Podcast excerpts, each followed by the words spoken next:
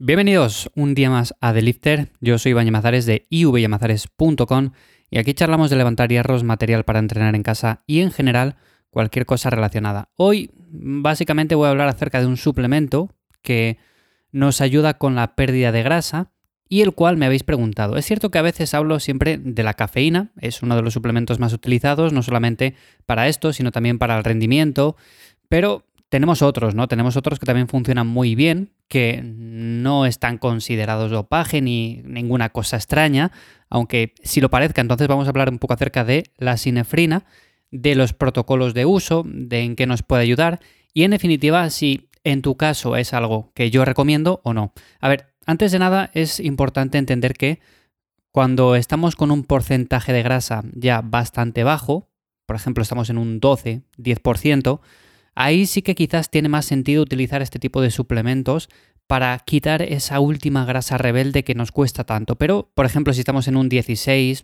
17, 18 o un poco más, pues a ver, vamos a empezar simplemente con déficit calórico, vamos a empezar haciendo cardio, entrenando bien y poco a poco ese porcentaje de grasa va a ir bajando. Digo esto más que nada porque si estáis empezando con una definición y tenéis un porcentaje un poco elevado, no gastéis el dinero de primeras ya en este tipo de suplementos, porque al final es como tirar el dinero a la basura. El resultado que podemos obtener va a estar bien, pero siempre y cuando ya tengamos un porcentaje bajo. Esto es lo que siempre comento. Podemos o tenemos unas cuantas balas en la recámara que podemos ir gastando. Por ejemplo, al principio, venga, déficit calórico, entrenamiento de fuerza y ya está. Con el paso de las semanas vamos añadiendo algo más. Por ejemplo, un poco de actividad en forma de cardio, podemos eh, salir a caminar más, podemos movernos más, podemos aumentar quizás un poco el volumen de entrenamiento, bajar un poco más las calorías. Tenemos diferentes cosas que podemos ir añadiendo y que no hace falta que las hagamos desde un principio, porque si no, pronto nos vamos a acostumbrar y luego nos quedamos como que, ¿ahora qué hacemos? ¿Qué, ¿Cuál es el siguiente paso? Bueno, pues cuando ya llega un punto en el cual tenemos ese porcentaje que ya nos queda simplemente un poco de grasa que nos cuesta muchísimo trabajo eliminar, pues tenemos este tipo de suplementos. Podemos añadir la cafeína, que siempre va a estar bien. Además, nos va a ayudar a entrenar cuando ya estamos muy bajos de energía. Pero además tenemos la sinefrina, que la sinefrina yo es algo que recomiendo, pero sobre todo para esos casos puntuales, esos últimos casos en los cuales nos cuesta más trabajo eliminar la grasa rebelde. A ver, como tal la sinefrina, o más bien la P-sinefrina, que es la sinefrina natural, es la forma de sinefrina más conocida. Es legal, o sea, no se considera dopaje, es cierto que hay muchas personas que todavía la confunden con efedrina, con metilsinefrina, pero estas al final, por un lado, no solamente no son legales, o sea, se consideran dopaje, sino que además juegan un poco con nuestra salud, porque entre otras cosas elevan la presión arterial, nos elevan la frecuencia cardíaca, si somos propensos a ser personas muy nerviosas, personas eh, que se aceleran rápido, bueno, pues seguramente este tipo de suplementos guion medicamentos no son nada recomendables. Pero bueno, la pesinefrina, que es de la que quiero hablar yo hoy, es legal, o sea, no tiene ningún efecto secundario de este tipo y actúa básicamente sobre los receptores beta 3, que son los que se encuentran principalmente en el tejido adiposo. ¿De qué se encargan estos receptores beta 3? Pues básicamente se encargan de regular la lipólisis y la termogénesis en el músculo que tenemos.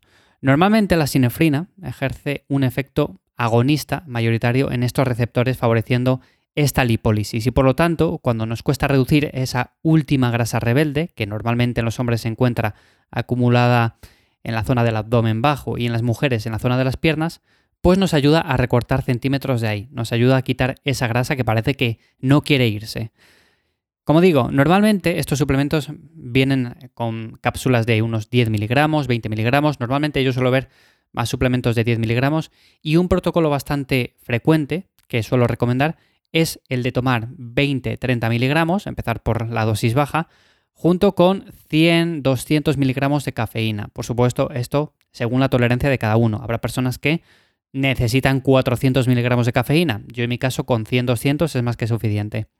Esto lo podemos utilizar, como digo, 45-60 minutos antes del ejercicio físico y nos va a ayudar, nos va a dar ese pequeño extra con el cual vamos a poder ir favoreciendo esa lipólisis y que esas últimas semanas en las cuales parece que ya no estamos perdiendo grasa, que estamos faltos de energía, que ya no estamos logrando resultados, bueno, pues nos va a ayudar un poquito con eso.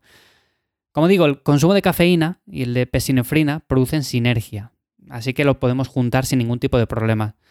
Es cierto que hay personas que utilizan solamente cafeína y les va bien. Yo utilizo mayormente cafeína en las fases finales y con eso es más que suficiente. Y a veces he utilizado las dos, aunque soy una persona que, bueno, tiene menos tolerancia, soy una persona un poco más nerviosa y por lo tanto utilizo dosis bajas de ambos. Eso, como digo, tienes que utilizarlo tú, tienes que ir viendo los resultados, cómo te vas encontrando. Recomiendo siempre empezar poco a poco, de menos a más. Y si no te sienta bien, por lo que sea, si te encuentras un poco alterado, bueno, pues corta su uso y utiliza simplemente uno de los dos, el que mejor te venga. Como digo, no es que haya, por así decirlo, estudios que encuentren algo negativo en esta pesinefrina. Vuelvo a repetir, no tiene nada que ver con la efedrina o con la metilsinefrina, entonces en este caso recomiendo su uso, pero para personas que quieran recortar ese último porcentaje graso. Y esto va a depender también un poco de cada persona, porque hay personas que están en un 14% y piensan que ya están muy bajas de grasa, y otras personas que están en un 8% y dicen, bueno, bueno, todavía me queda bastante grasa que perder. Entonces, bueno, ahí depende un poco de cada persona. Es cierto que debemos de valorar esto y debemos de ver lo que hemos hecho con el entrenamiento, con la alimentación, con el descanso, porque si hemos jugado mal con esas variables, evidentemente un suplemento no va a solucionar nada. Al final hay que entrenar bien, hay que alimentarse bien y eso es lo que va a dar el 95% de los resultados. Digo esto porque habrá personas que no pueden permitirse o no quieren comprar este tipo de suplementos y dicen, no, claro, es que yo nunca llegaré a tener un porcentaje graso bajo porque no utilizo pesinefrina, no utilizo cafeína.